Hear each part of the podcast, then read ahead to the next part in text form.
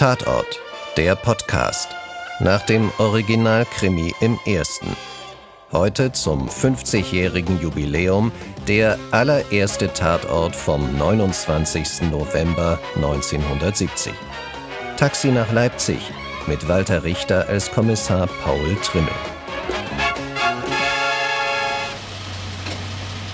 Es ist früher Morgen, als die silbergraue Limousine an der deutsch-deutschen Grenze bei Warta hält. Der zuständige Zollbeamte von der deutschen Volkspolizei tritt an das Fenster des Wagens. Mit strengem Blick startet er das übliche Prozedere. Kontrolle der Ausweispapiere, Untersuchung des Wagens und aller transportierten Gegenstände. Herr Landsberger, Motor abstellen. Erich Landsberger leistet dem Befehl Folge. Auch wenn es ihm unangenehm ist, es war zu erwarten. Die Fopos gucken ganz genau hin. Das kennt er schon von seinen vielen Reisen zur Leipziger Messe. Wenn es rausgeht in den Westen, natürlich noch mehr als jetzt bei der Einreise in die DDR. Mit den Fopos will man außerdem lieber keinen Ärger haben. Darum steigt er bereitwillig aus. Motorhaube öffnen, Kofferraum öffnen, Sitzbank annehmen. Die Durchsuchung beginnt mit dem Kofferraum. Außer einem Koffer und einem Mantel liegt dort nichts. Machen Sie mal den Koffer auf. Der Inhalt des Koffers ist unauffällig. Etwas Wäsche, eine Zeitung, ein Notizbuch. Der Fopo tritt an die Seite des Wagens, wirft einen Blick auf die Rückbank. Dort liegt ein kleiner Junge. Eingewickelt in Decken, das Gesicht halb verborgen. Die Sitzbank bitte. Das Kind schläft. Und außerdem geht es ihm nicht gut. Das sieht der Beamte ein. Doch er ist noch nicht am Ende mit der Fahrzeugkontrolle. Handschuhfach. Auch das Handschuhfach und die Motorhaube sind unauffällig. Der Beamte wirft noch einen letzten Blick auf das schlafende Kind im Fond. Dann händigt er Landsberger seine Papiere aus. Danke. Gute Fahrt.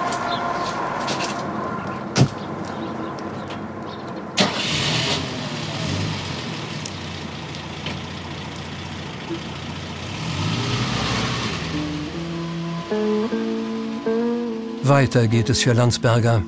Er will nach Leipzig. Was er dort wohl vorhat, mit einem kranken Kind.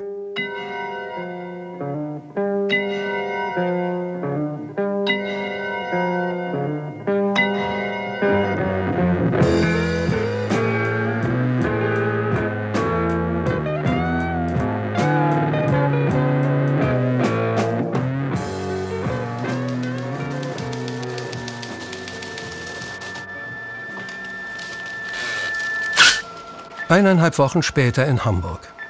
Aus dem Fernschreiber der Kriminalpolizei tickert ein Telex. Eine förmliche Anfrage des Generalstaatsanwalts der Deutschen Demokratischen Republik an die Strafverfolgungsbehörde der Bundesrepublik. Der diensthabende Beamte wirft einen Blick darauf und liest es Kriminalmeister Edmund Höfgen vor. Auf dem Rastplatz an der Autobahn nördlich Leipzig wurde Leiche eines etwa fünfjährigen Jungen gefunden. Keinerlei äußere Verletzungen, besondere Kennzeichen. Hier liest doch mal. Trug das Kind zwar aus der DDR stammende Kleidung, aber offenbar aus der Bundesrepublik stammende Schuhe. Was haben wir damit zu schaffen? Lies doch mal weiter. Verdacht auf ein Verbrechen kann zum gegenwärtigen Zeitpunkt nicht ausgeschlossen werden. Doch auch das interessiert Höfgen nicht weiter. Was gehen Sie hier in Hamburg die Probleme von denen da drüben an? Na und? Dann hatte das Kind eben Schuhe von hier. Gibt ja regen Austausch, genug Leute, die sich heimlich Westware beschaffen. Doch der diensthabende Kollege bleibt hartnäckig. Ich würde es dem Alten wenigstens mal zeigen. Na gut, der gibt ja doch keine Ruhe. Also macht Höfgen sich auf den Weg zum Chef. Kriminalhauptkommissar Paul Trimmel, wie nahezu immer eine Zigarre in der Hand, liest das Schreiben auch nicht gerade mit Begeisterung. Dass die ostdeutschen Kollegen um Amtshilfe bitten, kommt schon mal vor. Aber das hier. Hm. Denkbar, dass das tote Kind aus einem westdeutschen Fahrzeug stammt, weil Autobahn Leipzig-Berlin-Leipzig. wo der Leipziger Messe stark von Fahrzeugen aus der Bundesrepublik befahren wird. Zudem befanden sich bei der Leiche eventuell aus Westdeutschland stammende Kissen. Kannst du das nicht selber wegschmeißen? Damit ist die Sache erstmal vom Tisch. Und auch die Kollegen aus der DDR haben es sich offenbar anders überlegt. Schon am Nachmittag hat Höfgen eine neue Info für seinen Chef. Er findet Trimmel am Schießstand.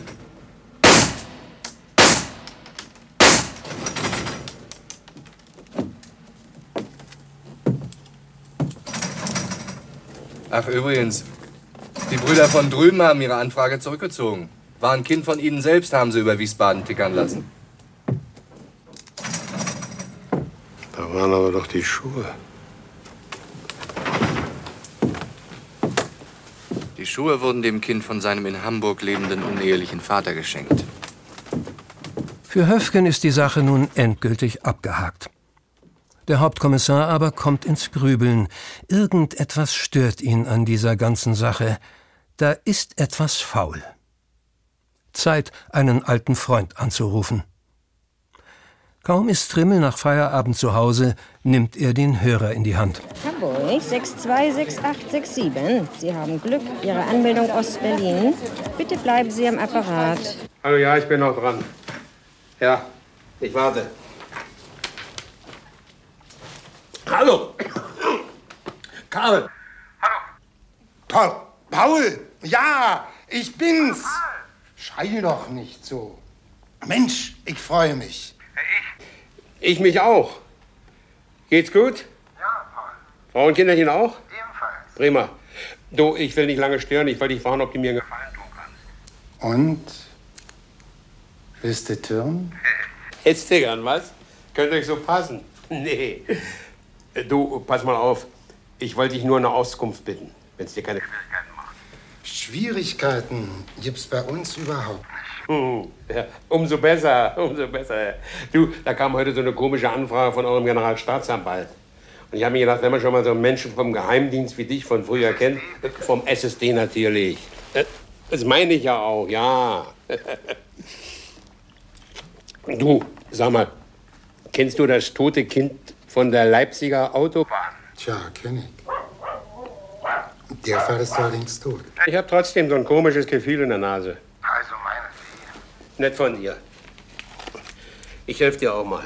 Also, Christian. Bilsing. Mit zwei L. Wie Ludwig. Wurde Chris genannt. Hedwig! Nun mach doch mal die Tür auf für den Hund! Man kann ja ja nicht hören bei dem Gekläffe.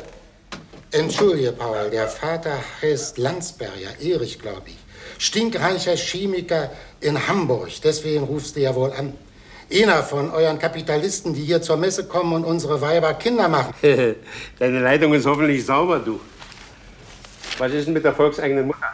Die ist aus dem Schneider. Eva Bilsing. Wohnt in Markleberg. Der Junge ist von einem lieben Onkel entführt worden und in ziemlich schneller Leukämie gestorben. War nämlich sehr krank. Anscheinend hat's keiner gewusst. Den Onkel suchen wir noch. Sonst haben wir alles. Na, da kann ich hier doch mal bei dem Vater vorbei. Hör zu, ich bin Fachmann wie du. Deshalb sage ich manchmal die Wahrheit. Wir können ja ruhig auch ein Ding zusammen drehen, aber nicht in dem Fall. Man hat schon Polizeipläne kurz gesehen. Macht doch Spaß, mal wieder Reichskriminalamt zu spielen. Paul! Hallo, Paul! Bist du noch da? Hier Hamburg sprechen Sie noch? Nein. Kommissar Trimmel hat seinem Freund Linke nichts mehr zu sagen. Seine Entscheidung steht fest. Ob der Kollege in Ostberlin ihm nun unter die Arme greift oder nicht. Nachdenklich zündet der Kommissar sich eine Zigarre an. Wie soll er das nur angehen?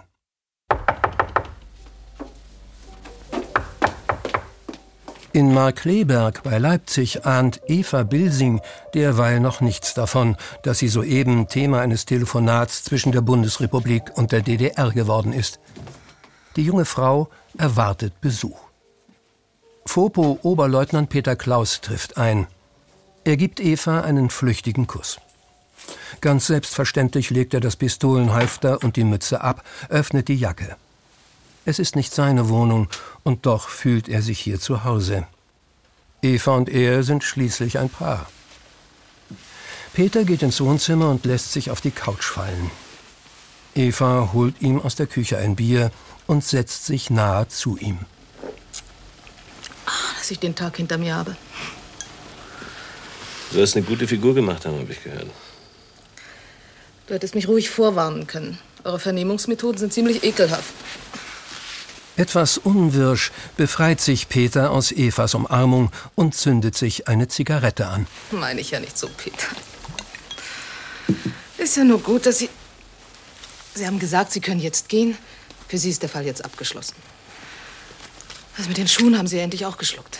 Wieder kann Peter seine Anspannung nicht verbergen. Die Schuhe. Wenn nur das nicht wäre. Natürlich war es ein Fehler von Anfang an. Aber wo es nun mal passiert war?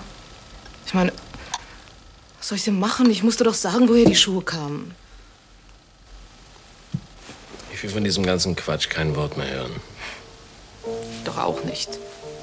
Eva macht sich von ihm los. Ganz langsam steht sie auf, wirft ihm einen verheißungsvollen Blick zu und beginnt, ihre Bluse zu öffnen. Scheißschuhe. Komm, sei nicht so dumm, Peter.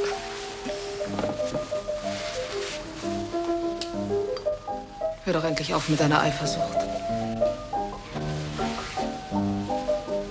Nach allem, was passiert ist, Sie bückt sich, zieht sich die Strumpfhose aus. Doch da springt Peter auf, reißt ihr die Strümpfe aus der Hand. Sag mal, bist du noch zu Die Strumpfhose ist auch von Landsberger. Dieser verdammte Landsberger, seine Pfoten im Spiel. Du kennst ihn ja gar nicht. Ich will nicht, dass er dir Strumpfhosen schenkt. Und hier, In Leipzig gekauft, wenn's recht ist. Auf deine ganzen Allüren. Wie ziehst du dich eigentlich an? Musst du immer so verdammt kurze Röcke tragen? Also jetzt reicht's.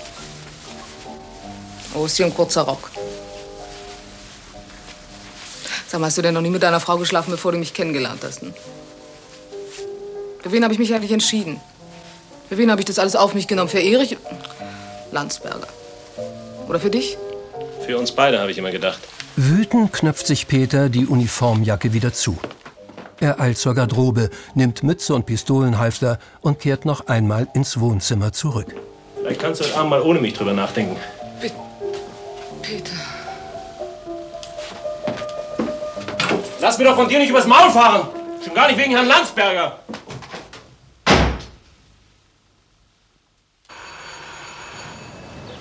Am nächsten Morgen in Hamburg. Der Fall lässt Hauptkommissar Trimmel nicht mehr los. Die halbe Nacht hat er darüber nachgedacht, was an der Sache stinkt. Noch ehe er an diesem Morgen ins Präsidium geht, macht er eine Stippvisite in der Hamburger Elbchaussee. Die Adresse dieses Herrn Landsberger herauszufinden war ein Kinderspiel. Warum allerdings am Klingelschild der Name Kniebel steht, Sie wünschen? Ja, liebe Frau, entschuldigen Sie die Störung. Ich suche Herrn Landsberger. Kommt nämlich vom weit her und im Telefonbuch stand. Herr Landsberger wohnt nicht mehr. Ah, das ist aber ein Jammer. Das ist ein Jammer. Nun habe ich den Erich eine Ewigkeit nicht gesehen. Nun sehe ich zufällig, dass er hier in Hamburg-Flottbeck wohnt. Nun ist er ausgezogen. Ist Erich eigentlich verheiratet? Das geht Sie doch aber eigentlich. Nichts an, Sie richtig. Die Frau war auch nur wegen der Blumen. Ich dachte nämlich gerade, wenn der Erich verheiratet ist, du hast nicht mal ein paar Blumen dabei. Nein, nein, Herr Landsberger ist nicht verheiratet. Das heißt, er war. Und nun ist er seit dem schrecklichen Tod seiner Frau ganz allein mit seinem Sohn. Mit Christian. Mit Christian. Mit Bertram. Wieso Christian? Außerdem ist er doch verzogen. Klar, mit Bertram. Wohin ist er denn verzogen? Nach Frankfurt, Falkensteiner Straße. Aber wie kommen Sie eigentlich auf Christian? Der Junge wird doch Berti gerufen. Liebe Frau, Sie wissen doch, wie albern Männer manchmal sein können. Der Erich und ich, wir hatten damals einen gemeinsamen Freund und der hieß Christian. Und Erich und ich, wir hatten uns versprochen, wir würden unser erstes Kind Christian nennen, falls es ein Jüngelchen wird. Unser Freund, der Freund war nämlich verstorben. Und wir wollten ihm ein Andenken bewahren. Das verstehe ich. Und nun ist Herr Landsbergers Junge auch noch so krank geworden. Herr Berti, Deshalb ist Herr Landsberger ja auch umgezogen, weil er nämlich meinte, das Frankfurter Klima wird Berti besser bekommen. Na, da hat der Trimmel mit seiner charmanten Art der armen Frau Kniebel aber einige Informationen entlockt. Das ist es eben, was einen guten Kommissar mit viel Erfahrung ausmacht. Die fehlenden Details zu ergänzen, ist für den Kollegen Höfgen auf dem Revier ein Kinderspiel. Also, Landsberger und Sohn Berti sind abgemeldet aus Hamburg am 19. August. Falkensteiner Straße in Frankfurt stimmt. Hausnummer ist 24. Vor zehn Tagen. Zwei Tage vor Leipzig. Ich habe dann beim Standesamt nachgefragt und die haben mir gesagt, Landsberger hat 1961 geheiratet. Warten Sie am. Interessiert mich nicht. Dann das Kind, geboren 1963, wurde Bertram getauft. Und die Frau ist dann 1967 gestorben, kurz vor Weihnachten. Woran? Leukämie. Das allerdings interessiert den Hauptkommissar brennend. Und es lässt nur eine Schlussfolgerung zu. Trimmel wird wohl oder übel nach Frankfurt müssen, um dem Herrn Chemiker mal ein wenig genauer auf den Zahn zu fühlen. Es ist Samstag, der 19. September. Hier ist der Hessische Rundfunk mit Nachrichten. Das Wetter. Temperatur in Frankfurt heute Morgen um 8 Uhr 17 Grad. Im Rhein-Main-Gebiet zunächst heiter bis wolkig, später wechselnde, meist starke Bewölkung. Die Nachrichten. Das Festhalten der Vereinigten Staaten an ihren NATO. Landsbergers Frankfurter Villa ist noch um einiges opulenter als sein ehemaliges Hamburger Domizil.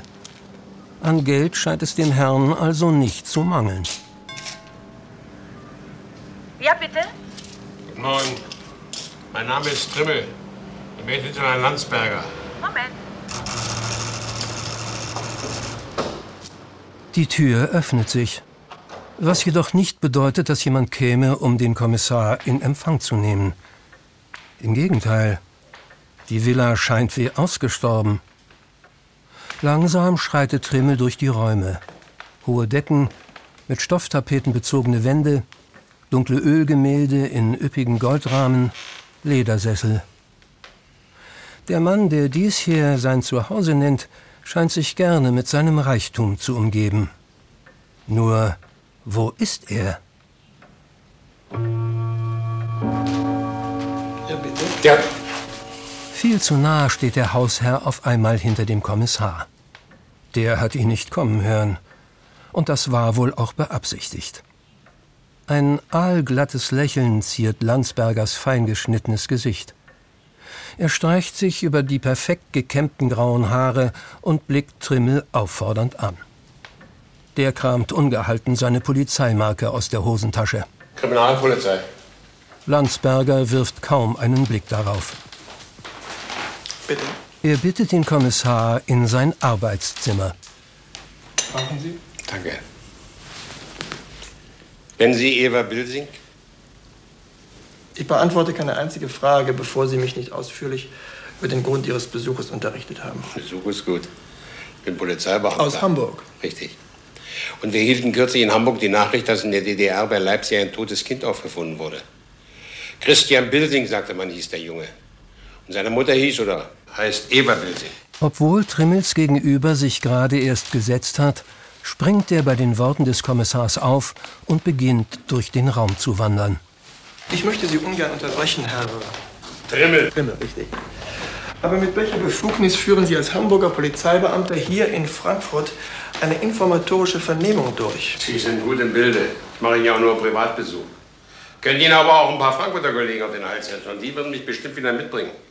Weil ich Ihre Hamburger Verhältnisse viel besser kenne. Ich habe keine Verhältnisse. Aber Sie hatten eins, wenn auch nicht in Hamburg. Sie hatten ein Verhältnis mit Eva Bilsing aus Markleberg bei Leipzig. Und Sie hatten sogar ein uneheliches Kind mit ihr. Dieses Kind ist auf eine sehr merkwürdige Weise ums Leben gekommen. Nun beantworten Sie endlich meine Fragen. Ihre Manieren lassen zu wünschen übrig. Gehen Sie. Andernfalls werde ich... Ja, ja, andernfalls rufen Sie den besten Anwalt an, den Sie sich für Ihr Geld leisten können. Tun Sie es doch, bevor ich Ihnen noch eins gesagt habe. Da gibt es ein totes Kind in der Zone. Und es ist mir ziemlich schnuppe, ob das Kind in Ostdeutschland oder in Westdeutschland gestorben ist. Tote Kinder interessieren mich immer. Weil das nämlich mein Beruf ist, mich damit zu beschäftigen. Aufgebracht geht Landsberger zur Tür und öffnet sie. Diese Unterhaltung ist für ihn beendet. Nicht aber für den Kommissar. Der lässt sich nicht so einfach hinauswerfen. Lassen Sie mich ausreden, Herrgott, nochmal. In diesem Fall ist das Kind nämlich Ihr Kind. Sie es bestätigen oder nicht.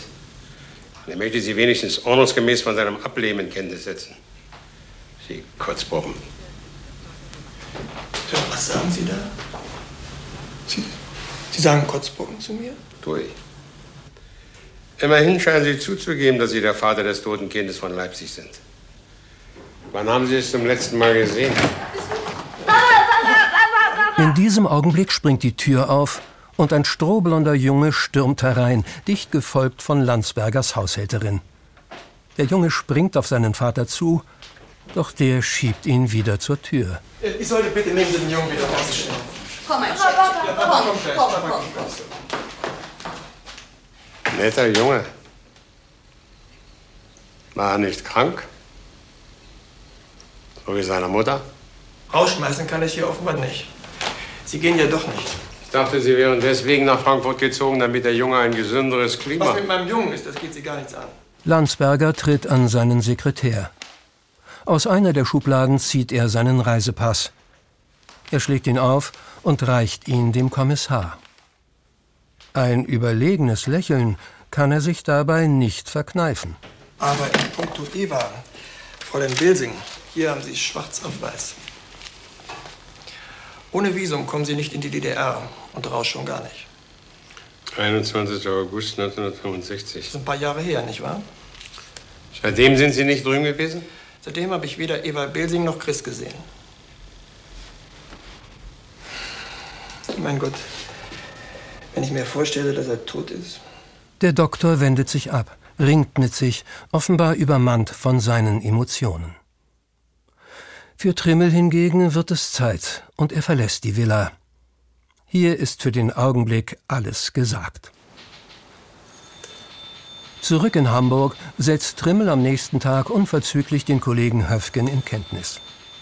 Und auch wenn sie im Dienst sind, ein kleines Schnäpschen beflügelt den Geist. Wenn es nach Paul Trimmel geht, das hat noch keinem Kriminaler geschadet. Er lügt. Er lügt schon, wenn er das Maul zum Heulen aufmacht. Wir haben mich inzwischen beim Passamt erkundigt. Landsberger hat vorher einen zweiten Pass gekriegt. Das ist heute so üblich. Theoretisch könnte Landsberger also noch vorige Woche in der DDR gewesen sein. Mhm. Willst du noch einen? Der Kollege nickt. Trimmel schenkt nach. Sag mal, du warst ja vor zwei, drei Jahren in Dresden. Hast du eigentlich Schwierigkeiten gehabt, weil du ein Bulle bist? Schwierigkeiten? Wieso drüben? Nee, hier. Nö. Musste ich nur beim Präsidenten genehmigen lassen. Sonst nicht? Benzin musste ich mir kaufen. Ich meine, weil du bloß Meister bist und ich bin Hauptkommissar. Ach so, ja, das haben Sie mir hier gesagt. Also, wenn ich Geheimnisträger bin oder so, wie Sie, dann dürfen Sie nicht. Dürfen oder nicht. Trimmel ist bereits wild entschlossen. Er steht auf und greift zu seiner Aktentasche. Darin hat er einen dicken Stapel Bücher und anderes Material. Straßenkarten, Broschüren. Grinsend, die Zigarre zwischen den Zähnen eingeklemmt, präsentiert der Kriminalhauptkommissar dem jungen Assistenten seine Ausbeute. Leipzig heute? Stadtbahn Leipzig? Leipziger Messer-ABC? Leipziger Schnellverkehr. Haben Sie das alles gekauft, Chef? Für 43 Mark 20. Ja, aber Sie wollen doch nicht im, er Sie wollen doch nicht im Ernst nach Leipzig rüber. Und ob Trimmel das will. Und er weiß auch mit welcher Begründung. Er präsentiert Höfgen eine Festbroschüre. 800 Jahre Leipzig. Ist das kein Grund? Klar, bloß, meine, die Brüder drüben, die haben noch eine, eine Liste von, von allen Oberbeamten. Weiß ich, aber ich weiß auch, dass sie nicht immer so genau nachgucken. Ich riskiere es trotzdem. Ich habe hier genug Material. Du, pass auf. Wenn ich bis Montagabend nicht zurück bin, gehst du zum Alten. Klar? Tja, machen Sie es mal gut, Chef. Doch einer wie Trimmel verlässt sich bei der Vorbereitung nicht allein auf ein paar Bücher.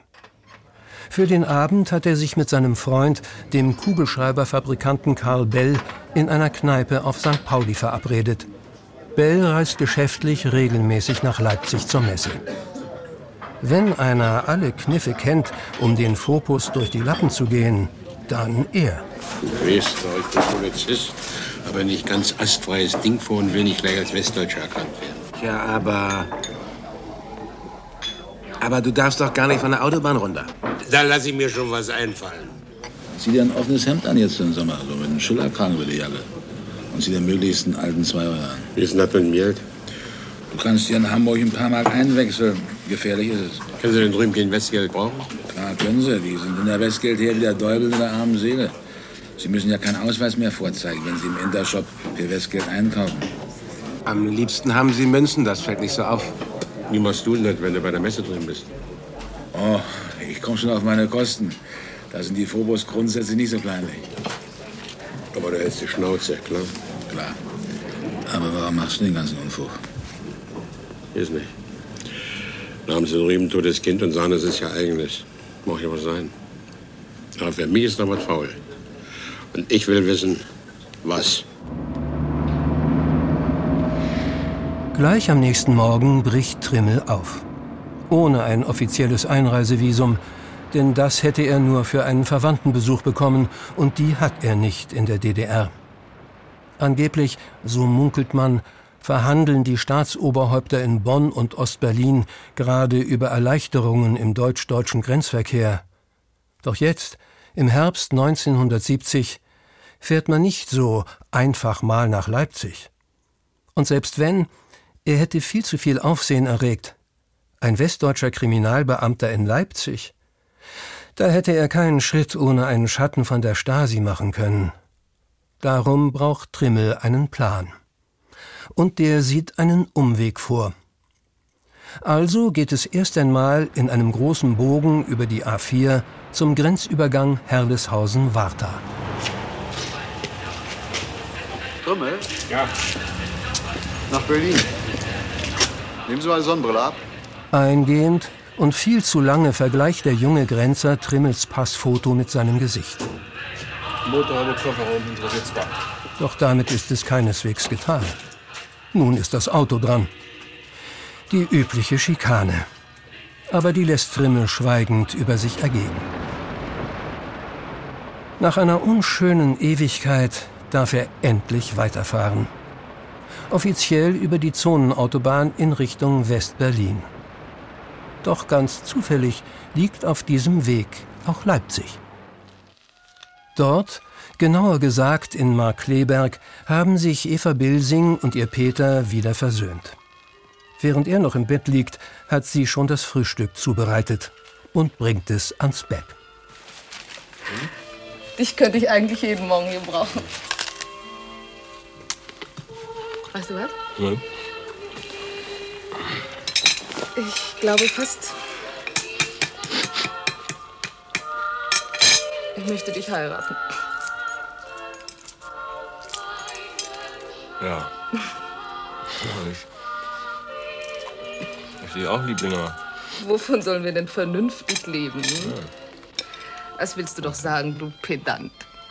Standesgemäß leben. Für die Leute. Hm, Mir ist das völlig egal.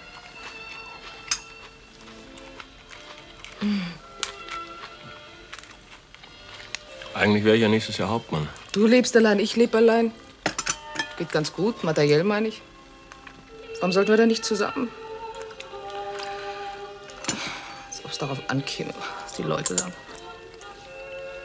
Eva, Sag mal, willst du eigentlich nicht wissen, warum ich das alles sage? du? Weil. Heute Nacht. Ich glaube einfach. Es wird nie wieder einen anderen Mann für mich geben. Und weil ich. Weil ich jetzt endlich weiß, dass es richtig war. Alles, was wir getan haben. Ach, klar war das richtig. Ich liebe dich, das weiß ich. Mir ist es völlig egal, ob du Hauptmann bist oder nicht.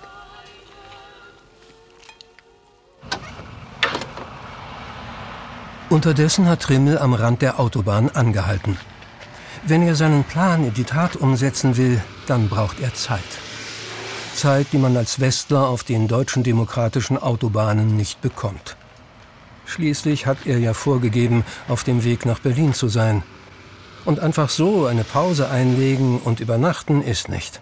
Da passt die Stasi auf wie ein Luchs. Aber der Kriminalkommissar weiß sich zu helfen. Er öffnet die Motorhaube seines Wagens. Es sind nur zwei kleine Schnitte mit dem Taschenmesser und schon hat er den Keilriemen untauglich gemacht. Den Ort für sein kleines Manöver hat Trimmel gut gewählt.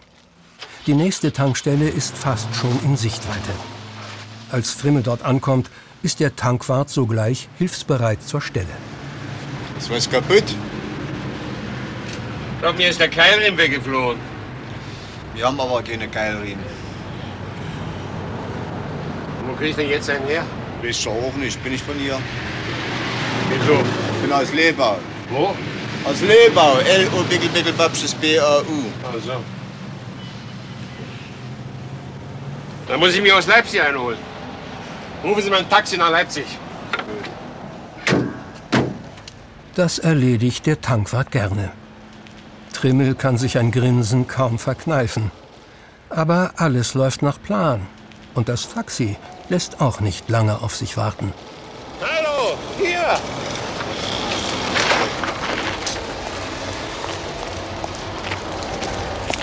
Sag doch, wo soll denn hingehen? Ich muss nach Leipzig einen neuen Keilriemen besorgen. Da werden Sie aber Schwierigkeiten haben heute Tag. Ich habe bloß Festgeld. Nehmen Sie das auch, dann müssen wir es wechseln. Zwölf Mark. Der Taxifahrer bringt Kommissar Trimmel nach Leipzig. An der ersten Tankstelle nach dem Ortsschild hält er an. Neben den Zapfsäulen gibt es eine Werkstatt. Trimmel zahlt mit D-Mark und lässt sich von dem Taxifahrer auch gleich noch ein paar Ostmark herausgeben. Riskant das Ganze. Was, wenn der Taxifahrer ihn als westdeutschen Spitzel verpfeift? Aber Trimmel hat keine Wahl. Und so ein bisschen Risiko ist schließlich das Salz in der Suppe seiner Ermittlungen. Während das Taxi davonfährt, macht Trimmel sich auf die Suche nach einem Mechaniker. Hey, Meister! Der Mann, der gerade mit der Reparatur eines anderen Wagens beschäftigt ist, mustert den Kommissar. Von drüben, was? Gehen Sie das sofort.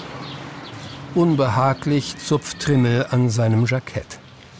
Doch den Mechaniker scheint seine Herkunft nicht weiter zu interessieren. Was brauchen Sie denn? Haben Sie einen Keilriemen? Was zum Machen? Ford 17M. Hm, kenn ich. Der Mann verschwindet in seiner Werkstatt und kommt kurz darauf tatsächlich mit einem Keilriemen zurück. Wenigstens hat er sich beeilt. Trimmel ist nervös. Sein Manöver kann jede Minute auffliegen. Hier. Der müsste passen. Sagen den Mechaniker, sonst äh, soll er die Lichtmaschine ein bisschen versetzen. Macht 8 Mark. Also kann man auch Festgeld geben. Skeptisch blickt Trimmel den Mann an.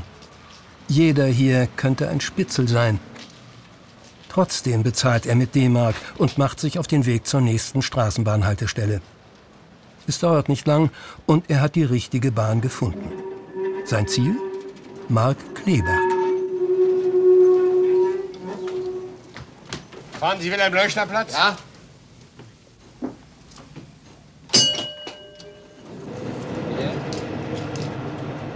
Das Viertel, in dem Eva Bilsing lebt, ist gut bürgerlich. Ein- und Zweifamilienhäuser bestimmen das Bild. Die Robert-Blum-Straße ist schnell gefunden. Die richtige Hausnummer ebenso. Auf Trimmels Leuten hin öffnet sich ein Fenster im Erdgeschoss. Eine ältere Dame blickt ihm misstrauisch entgegen. Freundschaft. Was ist? Ach, meine ich. Entschuldigen Sie vielmals, ich wollte zur Frau ähm, Fräulein Bilsing. Das sind Sie doch sicherlich nicht. Nee, Nun wollte ich eigentlich nur noch fragen, ob Sie wissen, wann Sie zurückkommen. nee. Danke. Tag. Ich komme da noch mal vorbei. Jedoch nicht mehr an diesem Tag. Trimmel muss zurück, sonst wird sein Fortbleiben zu auffällig. Oder ist es das womöglich bereits? Also los.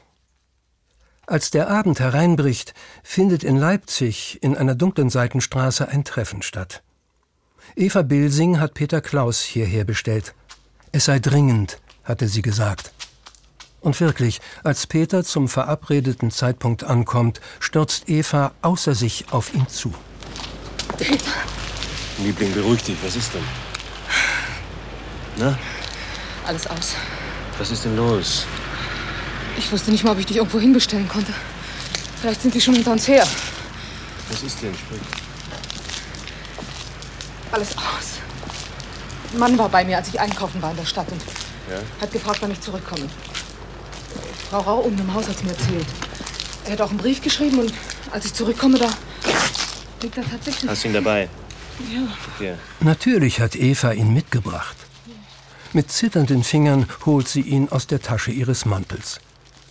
Peter tritt unter die nächste Straßenlaterne und liest. Sehr geehrtes Fräulein Bilsing, heiße Paul Trimmel und hätte Sie gern persönlich gesprochen, werde morgen zwischen 9 und 11 wiederkommen. Ich komme aus Westdeutschland und muss eine Angelegenheit klären, die mit Herrn Landsberger und Ihrem Sohn zusammenhängt. Hochachtungsvoll Paul Trimmel. Wie sieht denn der aus? So ein älterer. Frau Rau hat es jedenfalls gesagt. Ich habe da noch mehr gekommen? fragen wollen. Ich weiß nicht. Schnolzchen, du gehst erst mal nach Hause. Und ich werde versuchen, mir den Vogel zu greifen. Hm? Hm. Also. Der Vogel ist jedoch schon gar nicht mehr in Leipzig. Er hat seinen Wagen abgeholt und ist längst unterwegs nach Berlin.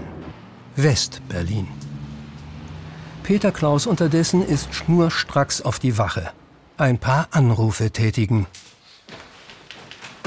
Es dauert nicht lange und die erste Verbindung steht. Grenzübergang Marienborn, prima. Hier ist Volkspolizei Leipzig, Oberleutnant Klaus. Sag mal, Genosse, guck doch mal nach. Ich ruf gleich zurück. Was willst du zurückrufen? Jetzt red doch keinen Stuss. Sieh doch mal nach, ob, sieh doch mal nach, ob wir gestern einen gewissen Trimmel aus Westdeutschland abgefertigt haben. Was? Vorname? Vorname ist Paul. P-A-U-L, ja, Paul. Also, ich ruf dann zurück. Herrgott im Himmel nochmal. Ja, dann rufst du eben zurück, ich warte. Also, ausnahmsweise werde ich das mal. Das siehst du, bist ein feiner Kerl. Jetzt lach doch nicht. Also Paul Trimmel. Von wo? Stadt weiß ich nicht. Dann bleibt man am Apparat. Ja, ja, ja, ich warte. Bist du noch dran? Ja? Fehlanzeige. Also bei euch ist er nicht durchgefahren. Moment mal. Danke. Ist aber nicht bei uns durch.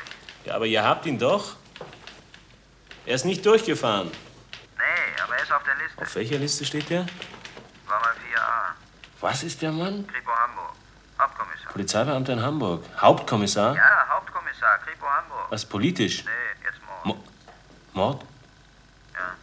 Mordkommission. Ja. Ja, ja, ja, ja. Ja, danke, Genosse. Während Trimmel eine kurze Nacht in einer Westberliner Pension verbringt, schiebt Peter Klaus in Leipzig Nachtschicht. Erst früher Morgen, der Oberleutnant rasiert sich gerade, gibt es Neuigkeiten. Ja? Oberleutnant Klaus? Ja, am Apparat. Ja? Bei uns hier durch. Ihr habt den Vogel. 8.40 Uhr. 8.40 Uhr gestern bei euch in Warta rein. Ja? Transitvisum Berlin. Danke, danke. Da ruf ich in Berlin mal an. Danke. Ostberlin nimmt ab. Doch dort ist man keineswegs amüsiert über den Anruf des Oberleutnants. Also hören Sie, wir haben hier weiß Gott was Besseres zu tun, als uns Ja. den Scheiß zu kümmern. Ja, ja, natürlich, Genosse Major. Natürlich ist das nicht wichtig, aber wir haben hier eine private Mitteilung an diesen Trimmel. Die hätten wir ihm ja. Ja, ja. Danke, Genosse Major. Ja, ich schreibe mit. Heute Morgen 6.30 Uhr Drehwitz passiert. Wie erwartet. Kraftfahrzeug HH. KK133. Ja, nochmals vielen Dank für Ihre Mühe, Genosse Major. Ja, danke. Wir werden ihn schon finden. Danke. Peter Klaus knallt den Hörer auf und verlässt in Windeseile die Wache. Draußen springt er in den Wagen. Wenn der Kommissar über Nacht in Westberlin war und jetzt wieder unterwegs in Richtung Leipzig ist, dann kann das bloß einen Grund haben. Nun ist Aktion gefragt.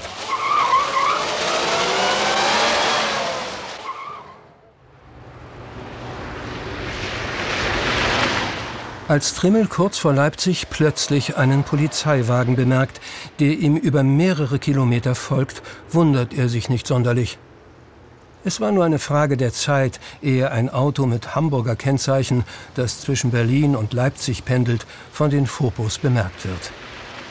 Ärgerlich ist es trotzdem.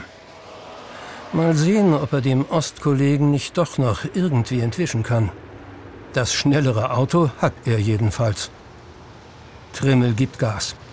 Bei der nächsten Ausfahrt verlässt er die Autobahn und fährt auf einen Rastplatz. Doch der Fopo ist an ihm drangeblieben. Gerade als Trimmel das Auto verlassen will, fährt er heran und blockiert dem Kommissar den Weg. Es ist der Oberleutnant Peter Klaus, der festen Schrittes auf Trimmel zukommt. Ihre Papiere bitte. Bitte schön. Bisschen zu schnell gefahren auf der Autobahn, nicht? Doch Klaus sieht Trimmel nur prüfend an. Dann senkt er den Blick und blättert durch den Pass. Lassen den Wagen stehen und steigen Sie ein. Nur widerwillig steigt Trimmel in den Polizeiwagen. Aber hier muss er sich der Staatsgewalt beugen. Peter Klaus startet den Wagen und fährt zurück auf die Autobahn Richtung Leipzig. Bei der nächsten Abfahrt biegt er ab. Wortlos. Schon nach wenigen hundert Metern fährt er auf einen Feldweg. Trimmel wird langsam nervös. Was hat der Fopo vor? Hier ist doch nichts. Darf man rauchen? Der Oberleutnant bleibt Trimmel die Antwort schuldig. Schweigend steigt er aus und geht ein paar Schritte. Also gut, diese Einladung muss Trimmel wohl annehmen, wenn er herausfinden will, was hier vor sich geht. Der Kriminalhauptkommissar blickt sich um. Weit und breit keine Menschenseele, kein Haus, nichts. Dieser Ort ist nicht zufällig gewählt. Wollen Sie mich hier umlegen?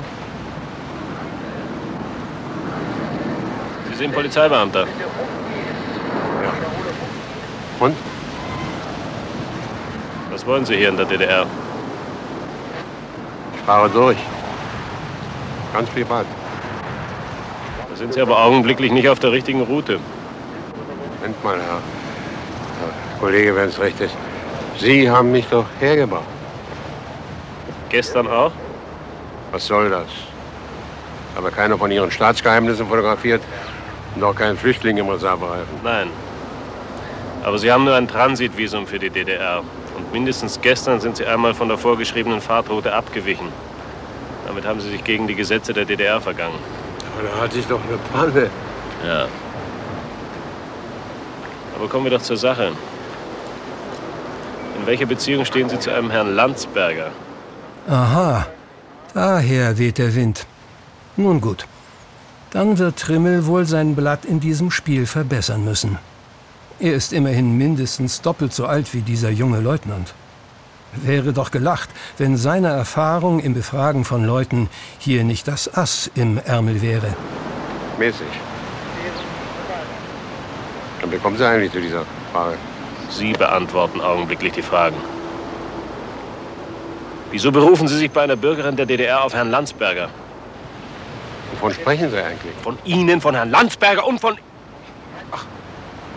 Sie kennen Eva Bilsing. Was wollen Sie von Fräulein Bilsing? Was rauskriegen. Und, das wäre? Nichts wäre. Tun Sie doch endlich Ihre Pflicht. Gehen Sie eigentlich hier in der Landschaft rum. Gehen wir auf die Wache. Oder wollen Sie mich gar nicht hops nehmen? Ich nehme Sie fest. Haben Sie doch schon mal vorhin gemacht. Ist das so? Dass Sie mich also in diese seltsame Landschaft verschleppt haben, das verdanke ich also der Tatsache, dass Sie Eva Bilsing natürlich rein zufällig privat kennen. Privatest, wenn ich recht vermute. Ist sie denn gut im Bett, Ihre Eva? Der Schlag kommt unerwartet und heftig. Trimmel, kein Leichtgewicht, geht unter seiner Wucht zu Boden. Dann rappelt er sich wieder auf. Also, war sie sehr gut. Den nächsten Schlag sieht Trimmel kommen. Er wehrt ihn ab und landet einen Treffer in den Bauch des Gegners. Nun geht Peter Klaus zu Boden. Der greift wütend an sein Halfter, um die Pistole zu ziehen. Das lassen wir, mein Junge. Ballern können sie alle, wenn sie nicht mehr weiter wissen. Mühsam rappelt sich der Oberleutnant auf, bereit, die Prügelei fortzusetzen. Doch Trimmel hebt nur die Hand. Können wir nicht mal vernünftig reden? Wenn Sie mich schon nicht verhaften und umlegen können. Der junge Kollege lässt sich auf diesen Vorschlag ein. Und nicht nur das. Nach einer kurzen Erklärung Trimmels, was ihn nach Leipzig geführt hat, ist er überzeugt, dass es sinnvoll wäre, auch die dritte, die in diesem Drama eine Rolle spielt, hinzuzuziehen. So kommt es, dass Kriminalhauptkommissar Paul Trimmel nur wenig später in Eva Bilsings Wohnzimmer sitzt. Herr Klaus war so freundlich, mich schon an der Autobahn abzuholen. Jetzt lassen Sie doch den Quatsch. Und? Was soll das alles?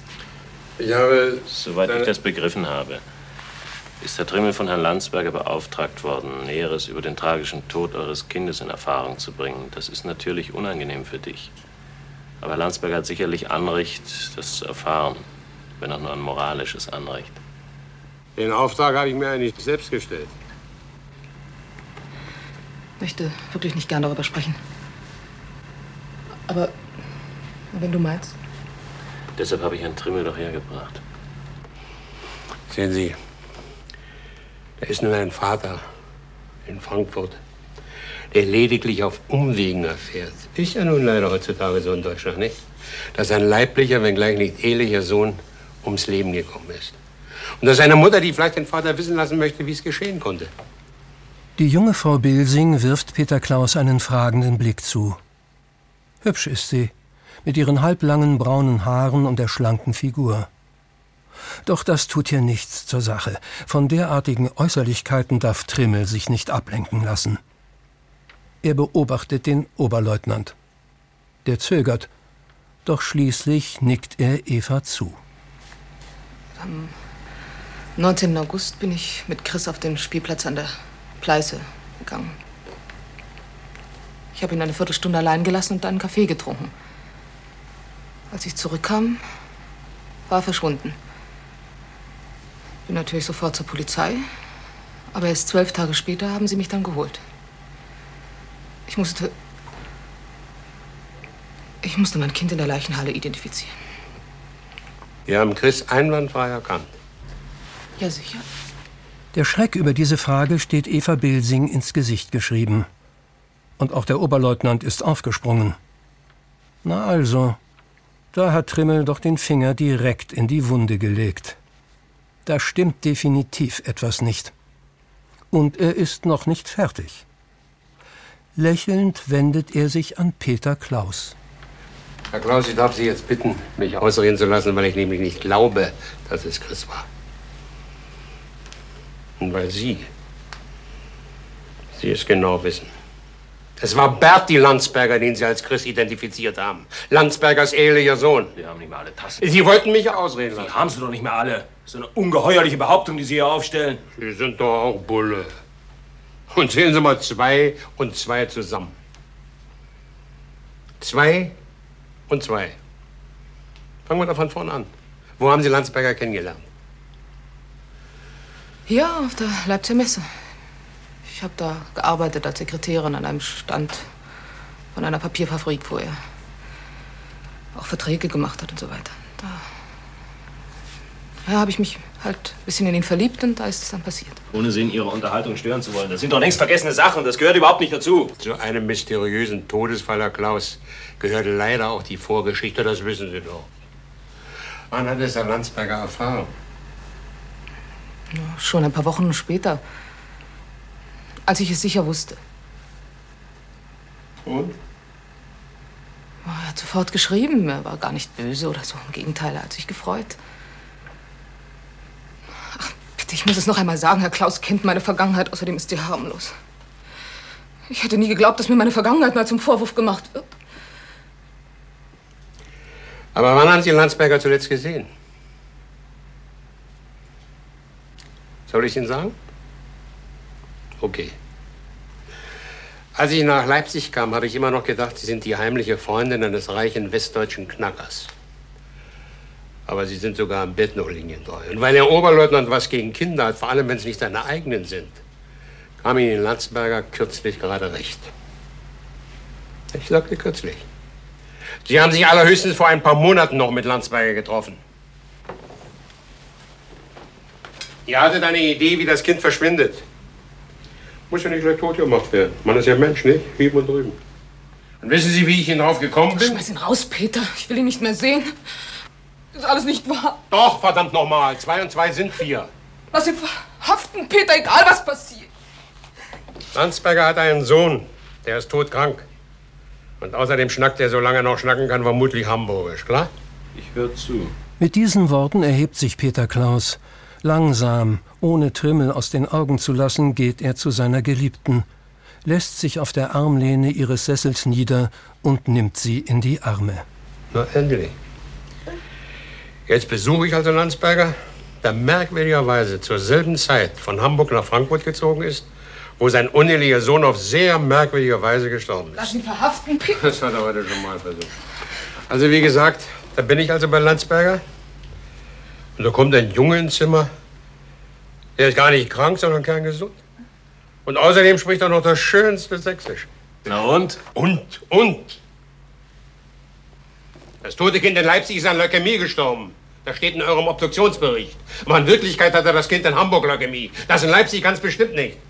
Sonst hätte es nicht so mir nichts, dir nichts am Spielplatz an der Pleiße oder wie das Ding heißt, da herumturnen können. Sie sind ja völlig verrückt. Sie beide wollten heiraten. Und Landsbergers Kind war ihnen dabei im Weg. Da kommt ausgerechnet Landsberger ihn gerade recht mit seiner grandiosen Idee. Wir lassen das Kind verschwinden. Indem wir es nämlich gegen ein sterbenskrankes und totes Kind austauschen. Die sind natürlich kaltschnäuzig genug, um das großherzige Angebot anzunehmen. Und Landsberger? Landsberger ist am Ende der Gelackmeierte. Er hat es wahrscheinlich nur getan, weil er sie, ja, sie, in den Westen holen und heiraten wollte. Lass dich nicht aufs Kreuz legen. Dieser Rat kommt allerdings eher wie eine verdeckte Drohung daher. Warum sonst sollte der feine Herr Oberleutnant auf einmal seinen Griff um Eva Bilsings Schultern verstärken?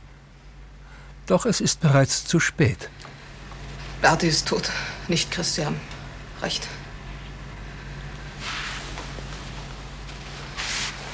Ich habe Erich Landsberger zum letzten Mal am 19. August gesehen. War Berti schon tot und da hat Landsberger ihn gegen Chris ausgetauscht. Und wie ging das technisch? Ich bin. Ich habe Chris auf dem Spielplatz an der Pleiße abgeliefert und dann gehe ich zu Landsberger, parkt wie verabredet im Kastanienweg. Vorher habe ich noch die Kleider und Schuhe zusammen, zusammengepackt und dann hat er mich geküsst und gesagt, alles klar, du hörst von mir und dann bin ich zurück zum Spielplatz. Aber Sie haben Bertis Leiche gesehen. Ja, lag auf dem Rücksitz. War zugedeckt, man musste wirklich nochmal hinsehen, um zu sehen, ob er auch tot war. Natürlich war er tot. Ich bin zurück zum Spielplatz. Hab dann aber Chris nur noch aus der Entfernung beim Spielen zugeschaut. So nach anderthalb Stunden etwa, vielleicht sehe ich Landsberger, wie er auf Chris zugeht und wie ihm Chris um den Hals fällt. Und dann sind beide zusammen weg. Chris kannte seinen Vater? Er sagte Papa zu ihm. Peter lässt Eva los. Endlich. Er steht auf und geht zum schlichten Wandschrank. Dort steht eine Flasche mit Cognac. Peter Klaus schenkt sich ein Glas ein und führt es zum Mund. Doch plötzlich zögert er. Soll er? Er kehrt zum Tisch zurück und reicht Trimmel das Glas. Bulgarischer. Dann nickt er Trimmel zu und nimmt selbst einen großen Schluck aus der Flasche. Für einen kurzen Augenblick ist die Grenze zwischen den Staaten und der Unterschied zwischen den Systemen vergessen. Hier trinken einfach nur zwei Männer einen Cognac. Doch noch kann Trimmel das junge Paar nicht vom Haken lassen. Ich nehme aber nun an, Sie hatten nie die Absicht, Landsberger zu heiraten. Verstehen Sie? Mit einem erneuten Blick zu ihrem Lebensgefährten steht Eva Bilsing nun ihrerseits auf, geht zu einem Bord neben dem Sofa und zieht die Schublade auf. Peter Klaus scheint das allerdings gar nicht zu schmecken. Jetzt reicht's. Sie hauen ab sofort. Ich bringe Sie an die Autobahn. Aber Eva geht dazwischen. Sie reicht Trimmel eine Medikamentenpackung. Hier. Und Sie sehen, dass ich die Wahrheit gesagt habe. Stabilamon. Kreislaufmittel. Streng nach ärztlicher Verordnung. Landsberger hat es im Wagen verloren. Als ich ihm die Kleider von Chris brachte. Wird's bald? Ja, jetzt geht Trimmel sogar sehr gerne. Unverzüglich bricht der Kommissar auf. Doch sein Weg führt ihn nicht zurück nach Hamburg. Erst hat er etwas in Frankfurt zu erledigen. Landsberger ist nicht gerade begeistert, den Kommissar erneut in seinem Wohnzimmer zu sehen. Ja, Berti ist tot, sagte ich, lieber Herr Landsberger. Berti, Ihr ehelicher Sohn. Und nicht Ihr armer Wechselball Chris. Um das rauszukriegen, bin ich ein, zwei, drei, warten Sie, viermal durch die Popo-Kontrollen gefahren. Dabei hatte ich allerhand Ärger, Herr Landsberger. Von den Kosten gar nicht zu reden. Mit einem lakonischen Grinsen zündet sich Trimmel eine Zigarre an. Vielleicht kann ich Ihnen unter die Arme greifen. Nee, nur zuhören, ein paar Fragen beantworten. Wir haben nämlich eindeutig festgestellt, dass Berti tot ist und nicht Chris. Der, der turnt nämlich hier am Haus rum. Und Sie haben mich verladen wie ein Berufskanove. Sie haben Eva Bilsing aufgesucht? Hab ich. Das ist das erste Mal, dass ich von einem Kriminalbeamten aus der Bundesrepublik höre, der so einfach in der DDR Ermittlungen anstellen kann. Wie haben Sie denn die Formalitäten so schnell erledigt? Wissen Sie, mir ist ja schon manches linke Ding untergekommen. Aber dass ein Vater mit seinen eigenen Söhnchen Bäumlein verwechselt, ich Spiel, das war mir neu. Und dass er bei diesem Spiel auch gleich noch den Tod mit einkalkuliert hat. Ich habe Ihnen aber was mitgebracht von Eva. Trimmel zieht die Medikamentenschachtel hervor, die Eva Bilsing ihm gegeben hat, und wirft sie vor Landsberger auf den Schreibtisch. Die haben Sie wohl vergessen, als es ernst wurde. Was soll das? Das habe ich mich auch gefragt. Genau gesagt habe ich heute Morgen schon einen Kinderarzt gefragt. Wissen Sie, was der gesagt hat? Es gibt kein Mittel gegen Leukämie. Sie sterben wie die Engelchen, hat er gesagt, die armen Kleinen. Man kann ihnen höchstens mit Kreislaufmitteln das Leben ein bisschen verlängern. Stabilamon zum Beispiel. Ich rufe jetzt die Polizei. Sie wollen mir mit der Polizei Angst machen? Warten Sie. Da, warten Sie doch, ich muss Ihnen nämlich noch was erzählen. Ihre Eva Bilsing denkt nicht mehr daran, in den Westen zu kommen oder Sie zu heiraten. Ihre Familienzusammenführung? Sie lügen. Nein, Herr Landsberger, ich lüge nicht. Tut mir sogar leid für Sie. Sie lügen! Kann Ihnen auch noch mehr Einzelheiten erzählen. Beispielsweise, dass Sie das Kind, Chris meine ich, vom Spielplatz weg mitgenommen haben. Dass Sie vorher im Kastanienwald geparkt haben, als Eva Ihnen die Kleider brachte. Die Kleider nämlich, die Sie dann dem toten Berti angezogen Sie auf! haben. Sie Sie sollen aufhören. Trimmel starrt auf die Waffe in Landsbergers Hand. In der Schreibtischschublade lag sie. Wie dumm von ihm.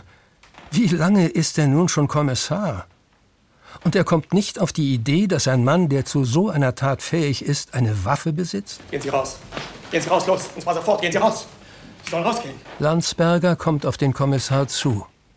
Trimmel hebt die Hände. Doch er rührt sich nicht von der Stelle. Er wartet, bis Landsberger mit der geladenen Pistole dicht vor ihm steht. Beinahe berührt ihn der Lauf. Da holt er aus und schleudert die Waffe mit einem Überraschungsangriff zur Seite. Landsberger will zurückweichen, doch er fällt. Das lassen wir sein, mein Junge. Trimmel nimmt die Waffe an sich. Landsberger rührt sich nicht. Im selben Augenblick fliegt die Tür auf und der kleine Chris stürzt herein, dicht gefolgt von Landsbergers Haushälterin. Als sie ihren Chef am Boden sieht, will sie zum Telefon stürzen. Machen Sie keinen Stuss. Herr Landsberger wollte mir seine Pistole zeigen. Papa! Aber er hat sich versehentlich einen Schuss gelöst. Polizei! Papa! Die Polizei! Schreien Sie nicht so! Polizei bin ich selber. Hier. Papa! Im Übrigen ist Ihrem Herrchen überhaupt nichts passiert. Trimmel tritt zu Chris und zieht ihn von seinem Vater fort. Der hat einen gehörigen Schreck bekommen, weiter nichts. Da oben das Loch in der Wand gelegen, die müssen Sie zuschmieren lassen. Jetzt verschwinden Sie mit dem Kind, ich kümmere mich von Herrn Landsberger. Ohne auf einen Einwand zu warten, schiebt Trimmel die erschrockene Frau und ihren Schützling zur Tür hinaus. Dann greift er zu einer Cognacflasche, die auf einem kleinen Tisch in der Ecke des Raumes steht, und reicht sie Landsberger. Er lässt den Mann trinken, ehe er sich selbst einen ordentlichen Schluck aus der Flasche genehmigt. Geht's besser? Es geht. Sie geben also zu, dass der Junge, der gerade hier war, Chris Bilsing ist und nicht Bertie Landsberger. Trimmel greift zur Pistole und entlädt sie. Das Magazin steckt er ein. Jetzt wird es Zeit, Landsberger festzunageln. Sie geben zu, dass Sie Bertie nach Leipzig gebracht und ihn dort gegen Chris ausgetauscht haben. Ja, es war schrecklich. War Bertie tot? Selbstverständlich war er tot. Wie haben Sie das tote Kind durch die Grenzkontrolle gebracht? Ich habe ihn zurechtgemacht. Ich habe ihn gewaschen und gekämmt und auch ein bisschen geschminkt. Und? An der Grenze hat einer von den Phobos ganz genau hingeschaut. Ich habe schon gedacht, gleich ist aus, gleich fasst er ihn an. Aber er hat mich fahren lassen und nur gute Besserung gesagt. Und das zu dem toten Kind. Ja. Abgesehen von Ihrem Feuergefecht haben Sie mir wenigstens etwas geholfen. Die Sache jetzt mal lieber schlafen. Den ganz schön geschafft. Trimmel wendet sich zum Gehen. Halt! Jetzt werden Sie mir Rede und Antwort stehen. Stimmt es, dass Eva Belsing nicht mehr rüberkommen will? Na sicher, ich blöffe nicht. Ein anderer Mann. Dann werden Sie noch mal nach Leipzig fahren. Und zwar mit mir. Und zwar morgen. Wie Sie das machen, ist Ihre Sache. Ich glaube, Sie sind nicht ganz gescheit. Sie können das von mir aus als Nötigung auffassen. Aber Sie kriegen doch bestimmt ein Disziplinarverfahren, wenn ich hier auspacke. Ich werde es überleben. Oder wäre es Ihnen recht, wenn ich Eva Belsing und ihren neuen Liebhaber hochgehen lasse? Dabei gehen Sie doch selbst so. Na und? Mann, Sie bringen sich und mich in Deibels Küche. Sie hätten ja von Anfang an die Finger davon lassen können. Das stimmt.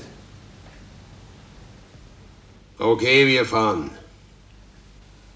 Aber das kostet Ihnen eine Kleinigkeit. Diese Kleinigkeit ist ein Armband.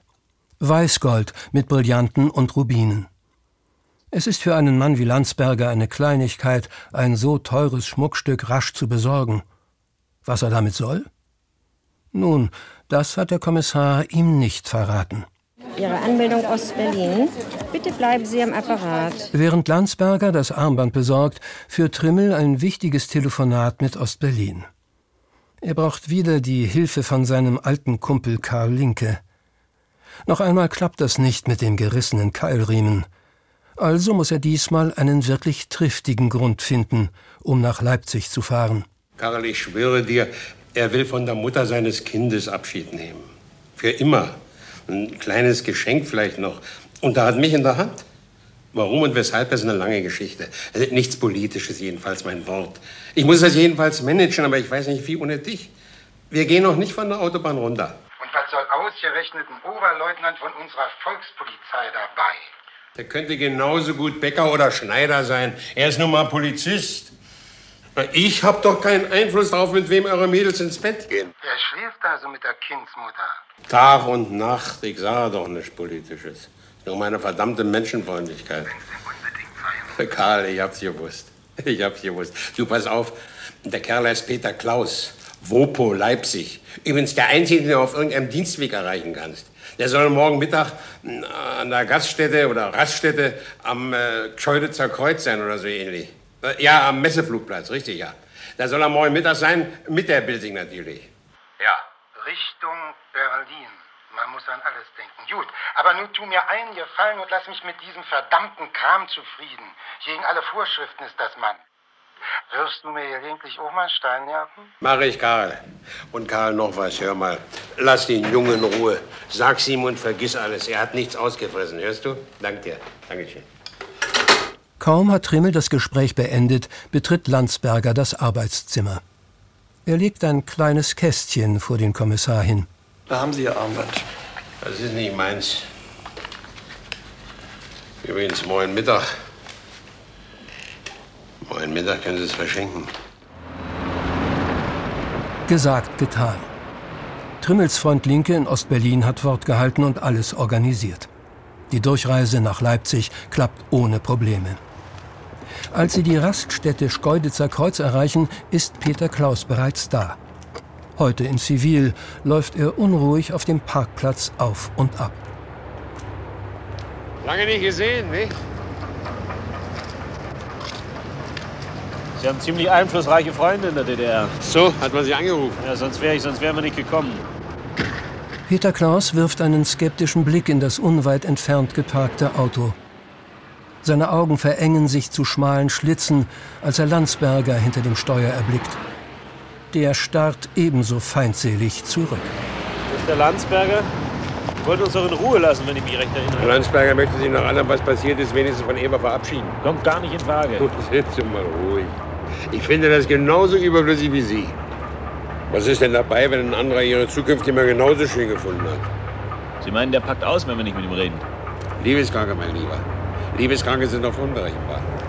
Und nun mal ehrlich, ihr habt alle Nerven genug gehabt, die Sache mit den Kindern zu reden. Und jetzt hat Eva nicht mal Nerven genug, um ihrem alten Liebhaber auf Wiedersehen zu sagen? Darum geht's doch gar nicht. Begreifen Sie doch auch mal was. Ich will nicht, dass sie noch mal mit dem Landsberger Bleib spricht. doch ruhig, mein Junge, es lohnt nicht.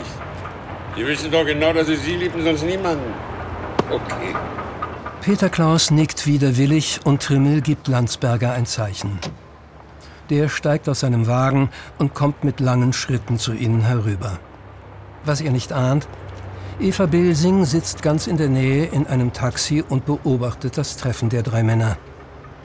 Hin und her gerissen ist sie zwischen ihrer Liebe zu Peter und den Erinnerungen an das, was mal war, mit Erich Landsberger. Dann kommen die Männer mit einem Mal auf sie zu. Jetzt ist es soweit. Nun muss sie sich stellen. Eva reißt die Autotür auf. Nein, sie will das nicht. Sie will wegrennen. Einfach verschwinden. Eva! Eva! Doch Peter holt sie ein, hält sie auf. Du musst mit ihm reden. Was denn? Was soll ich denn mit ihm reden? Weiß ich nicht. Er will's von dir selber hören. Ach, er ist verrückt. Komm, Ich habe Angst. komm bitte. Eva lässt sich überzeugen. Landsberger lädt sie in das Raststättenlokal ein. Ein letztes Gespräch. Dann lässt er sie ziehen. Hat er ihr versprochen. Zwei Kaffee, einen koffeinfreien. Du willst Kännchen oder Tassen sein? Kännchen, ein koffeinfreien. Jawohl. Um ihre Nervosität zu überspielen, kramt Eva Zigaretten aus ihrer Handtasche. Landsberger, noch immer ganz der Gentleman, in den sie sich einst verliebt hat, gibt ihr Feuer. Ich habe es nicht glauben wollen, Eva. Ist es wirklich wahr, dass du nicht mehr rüberkommen willst? Eva nickt stumm. Ihr Blick gleitet zum Fenster. Trimmel und Peter stehen dort draußen. Der eine souverän wie immer, der andere unruhig und um seine Beziehung besorgt, als könne er weder Eva noch sich selbst vertrauen. Seit wann bist du mit ihm zusammen? Seit drei Wochen. Ach, ja, seit etwa einem Jahr. Ich werde dich doch noch feststellen lassen, ob du seit drei Wochen oder seit einem Jahr mit einem Mann zusammen ins Bett gehst. Ins Bett seit einem Jahr. Seit einem Jahr. Zusammen bin ich mit ihm seit drei Wochen. Seit Chris weg ist. Wie eine Nutte. Wie eine miese kleine Nutte. Chris hat dich dabei gestört und da hast ihn abgeschoben. Wir hatten es beide genau besprochen, dass eine Flucht nur ohne Ihr seid im Bett nicht richtig zurande gekommen, das ist es. Aus Angst, dass der Junge inzwischen mit Onkels Mütze Vorpo spielt. Doch noch so.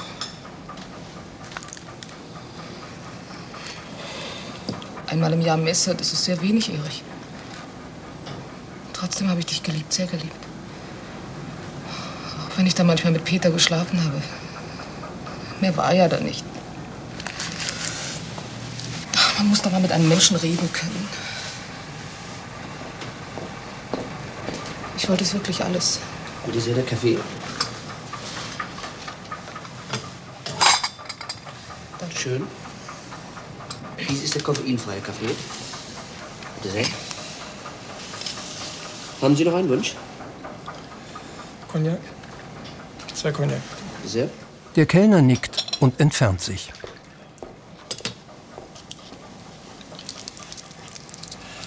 Du musst verrückt sein, Eva. Oder hast du plötzlich Angst? Es hätte alles geklappt ohne den Jungen. Ich hätte dich ganz sicher über Rumänien oder Jugoslawien rausgebracht. Jugoslawien. Ja, wir können es immer noch. Ängstlich blickt Eva sich um. Sie sind nicht alleine im Lokal. Was, wenn jemand sie hört? Rasch schüttelt sie den Kopf. Aber ich muss den Jungen wieder haben. Du weißt, es geht nicht. Selbst wenn ich es wollte, ging es nicht. Du hast Berti im Leichenschauhaus einwandfrei als Chris identifiziert. Er kann doch nicht plötzlich wieder auferstehen. Außerdem will ich es auch nicht. Ich habe auch ein Kind verloren. Er fragt oft nach dir. Was hätte ich denn noch tun sollen? Was hätte ich anders machen sollen, Eva? Bei mir sein. Wie hätte ich das bitte machen sollen? Ich war verzweifelt und allein. Peter war da, du nicht. Vielleicht begreifst du das, du warst nicht da.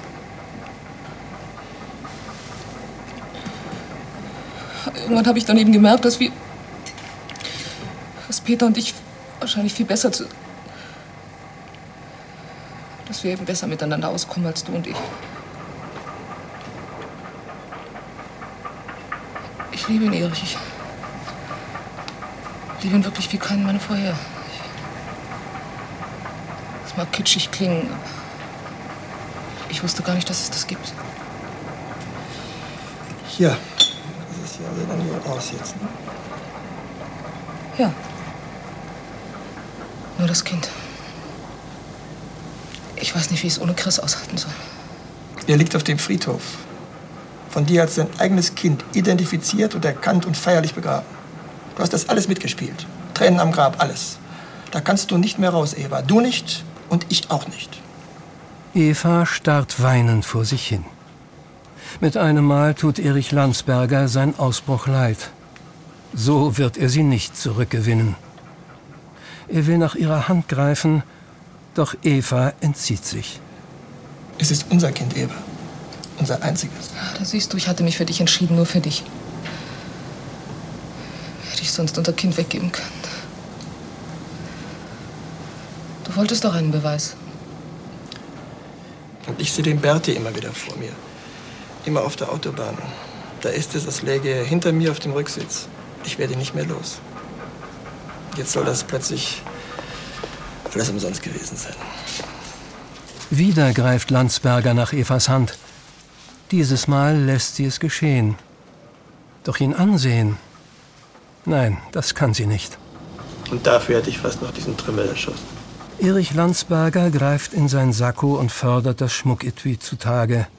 Mit Nachdruck legt er es vor Eva auf den Tisch. Jemand, der mir noch Geld schuldet, hat mir stattdessen das da gegeben. Tu mir den Gefallen und behalt's. Ich kann's nicht brauchen. Damit springt er auf. Sofort ist er Ober zur Stelle, um zu kassieren. Zwei Kännchen Kaffee und zwei Cognac. 47 Mal. 47. Jawohl. 10 Mark, stimmt. Recht schönen Dank. Landsberger wendet sich zum Gehen. Doch Eva hält ihn auf. Erich, bitte. Lass das, mach sowas nicht mit mir. Ich nehme das nicht an. Frag deinen Polizisten, ob du es annehmen kannst. Du wirst es annehmen und tragen. Du wirst es immer wieder anschauen müssen. Als Unterpfandel, so sagt man ja wohl. Erich nimmt das Armband aus dem Kästchen und legt es ihr um. Als Kaufpreis. Erich, bitte. Für deinen Jungen. Weißt du, das ist eigentlich viel zu wenig. Viel zu wenig für so ein entzückendes Kind. Aufgebracht verlässt Landsberger das Lokal.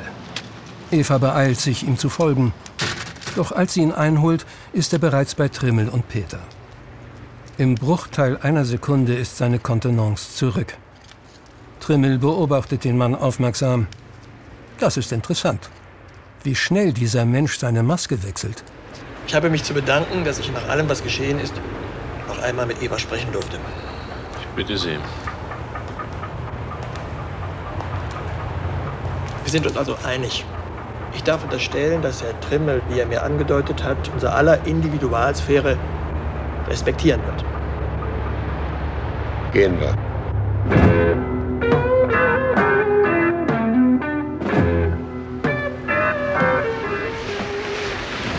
Eine Weile fahren Trimmel und Landsberger schweigend zurück Richtung Westen. Der Kommissar sitzt am Steuer.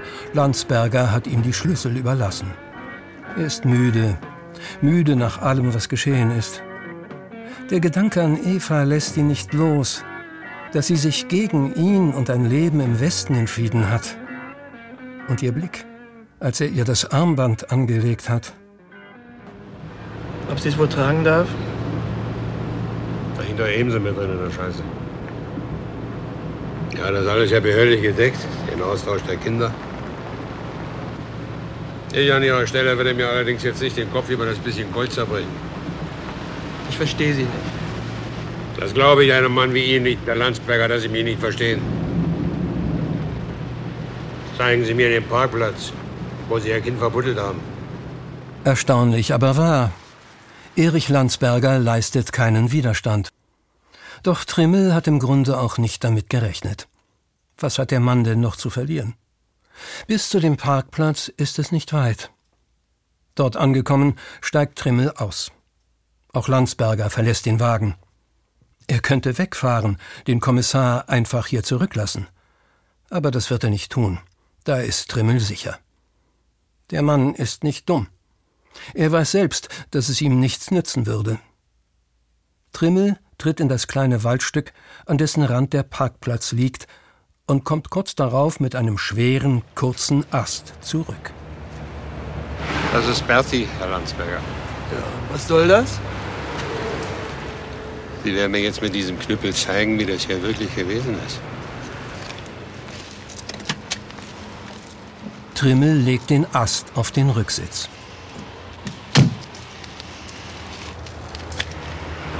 Na mal los.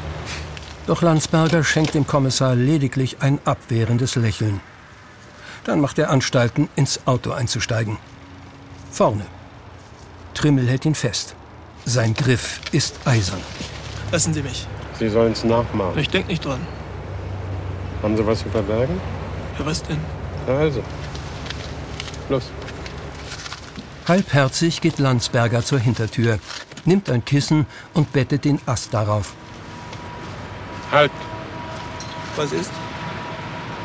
Sie sind von links gekommen. Nein, ist er nicht. Es war die rechte Autotür. Landsberger zuckt die Schultern. Wenn Ihnen so viel daran liegt. Er geht auf die andere Seite und wiederholt den Vorgang. Dann nimmt er Ast und Kissen aus dem Auto und trägt beides hinüber zu den Bäumen. Stopp. Sind Sie ganz sicher, dass Sie eben nichts falsch gemacht haben? Landsberger hält inne. Er blickt auf den Ast in seinen Armen. Etwas falsch gemacht? Der Kommissar will es wohl wirklich ganz genau wissen. Also gut. Er kehrt mit dem imaginären Kind im Arm zum Auto zurück, bettet es erneut auf dem Rücksitz. Was hat das Kind angehabt? Was hat's angehabt? Hat's geregnet? War es schon dunkel? Haben Sie es zugedeckt? Wieder beugt Landsberger sich zu dem Ast im Wagen hinunter. Irgendwo hier muss doch. Im Fußraum liegt ein weiteres Kissen. Er nimmt es und legt es anstelle einer Decke über den Ast. Wieder trägt er den Ast aus dem Auto. Langsamer, zögerlicher. Das Kind in seinen Armen. Die Erinnerung übermannt ihn ganz plötzlich. War es tot? Wirklich tot? Noch lebendig? Hat's gefroren? Landsberger sieht den Kommissar nicht an. Seine Augen sind auf den Ast geheftet. Das Kind. Sein Kind. Langsam nimmt er das Kissen und legt es über das kleine Gesicht. Er drückt zu, drückt und drückt. Dann, aus einem plötzlichen heftigen Impuls heraus, schleudert er Kissen und Ast von sich fort. Das reicht mir. Plötzlich, todmüde, lässt Landsberger sich auf den Beifahrersitz fallen. Das war's. Aus irgendeinem merkwürdigen Grund ist er erleichtert. Trimmel wartet noch einen Augenblick, dann startet er den Wagen. Und während sie ihre Reise fortsetzen, bricht es aus Landsberger heraus, was sich wirklich zugetragen hat. Auf dem Weg nach Leipzig. Ich habe ihm schon den ganzen Tag vorher kein Stabilamon mehr gegeben und das brauchte Berti zum Leben. Aber er lebte noch. Mit Stabilamon hätte er vielleicht noch zwei oder drei Wochen gehabt. Höchstens vier. Höchstens. Ob er noch lebte? Wissen Sie eigentlich, was Leukämie im letzten Stadium ist? Ich weiß das. Ich habe gesehen, wie meine Frau ich langsam... will wissen, ob Bertie auf dem Parkplatz noch lebte. Sie fragen, Sie fragen, Sie fragen, Sie fragen, Sie Schwein, Sie sind Schwein! Lassen Sie das! Und da fällt sie wieder, die Maske des beherrschten Wissenschaftlers. Außer sich prügelt Landsberger auf Trimmel ein. Der hat alle Mühe, das Steuer gerade zu halten. Sie sollen mir noch eine Frage beantworten. Ich weiß gar nichts mehr. Er gab kein Lebenszeichen mehr von sich. Schon an der Grenze. Und Sie haben die ganze Fahrt nicht nachgesehen? Ich habe ihn umgezogen. Die Sachen von Chris. Und? Er war noch warm. Aber nicht wie im Leben. Er hat mich wirklich heiraten wollen. Es war alles genau besprochen. Nur deshalb habe ich es ja gemacht. Das können Sie mir schon glauben. Warum habt ihr nicht ganz legalen Antrag auf Ausreise gestellt? Das dauert doch Jahre, wenn es überhaupt klappt. Sie als Kriminaler sollten das eigentlich wissen. Das hätte jetzt schon zu lange gedauert. Es dauert nicht lang, dann haben sie die Zonengrenze erreicht. Landsberger, als der Besitzer des Wagens, übernimmt das Steuer. Langsam rollen sie auf den Grenzposten zu. Ich nehme an, dass Sie einen Bericht schreiben werden. Möglich. Jetzt käme ja dann die Passkontrolle. Ich bin nicht blind, Herr. Muss ja sehr interessant für die sein, dass ein Hamburger Kommissar hier herumschnüffelt. Ohne Genehmigung. Oder haben Sie vielleicht eine Genehmigung? Sie wissen ja, Herr Trimmel, ich habe eigentlich gar nichts mehr zu verlieren. Landsberger zückt seine Papiere. Dabei fällt etwas aus dem Stapel, ein Foto. Trimmel hebt es auf. Es zeigt Chris auf dem Arm seines Vaters. Sie strahlen sich an. Ohne sein Pokerface auch nur für eine Sekunde zu verlieren, atmet der Kommissar auf. Nichts zu verlieren. Oh doch. Sie werden mich drüben hochgehen lassen? Sie können mich mal. Das Auto vor ihnen wird durchgewunken. Nun gilt es. Der Grenzer kontrolliert ihre Pässe. Herr Trimmel? Das war ein Jugendbildnis von Ihnen. Ist gut, Sie können fahren. Landsberger sieht den Kommissar an. Wird er? Nein. Er startet den Wagen. Nachdenklich blickt Kriminalhauptkommissar Paul Trimmel noch einmal auf das Foto. Vater und Sohn. Sie brauchen sich jetzt, richtig? Und wer wäre er, einem Jungen seinen Vater zu nehmen? Nein, das ist es nicht, was Trimmel unter Gerechtigkeit versteht. Landsberger hat seine Strafe schon bekommen. Trimmel sieht hinaus in die Nacht. Wenn es nach ihm geht, ist dieser Fall abgeschlossen.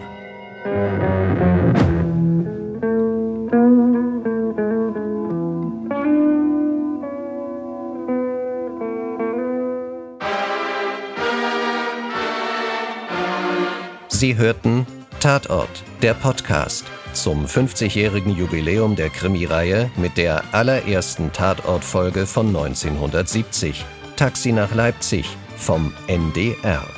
Mit Walter Richter, Renate Schröter, Peter Hallwachs, Paul Albert Krumm und anderen. Audiobearbeitung Uticha Marmon. Sprecher Gerhard Hinze. Audioproduktion Alexander Gerhardt. Redaktion im NDR Susanne Schrammer und Daniela Muskiller.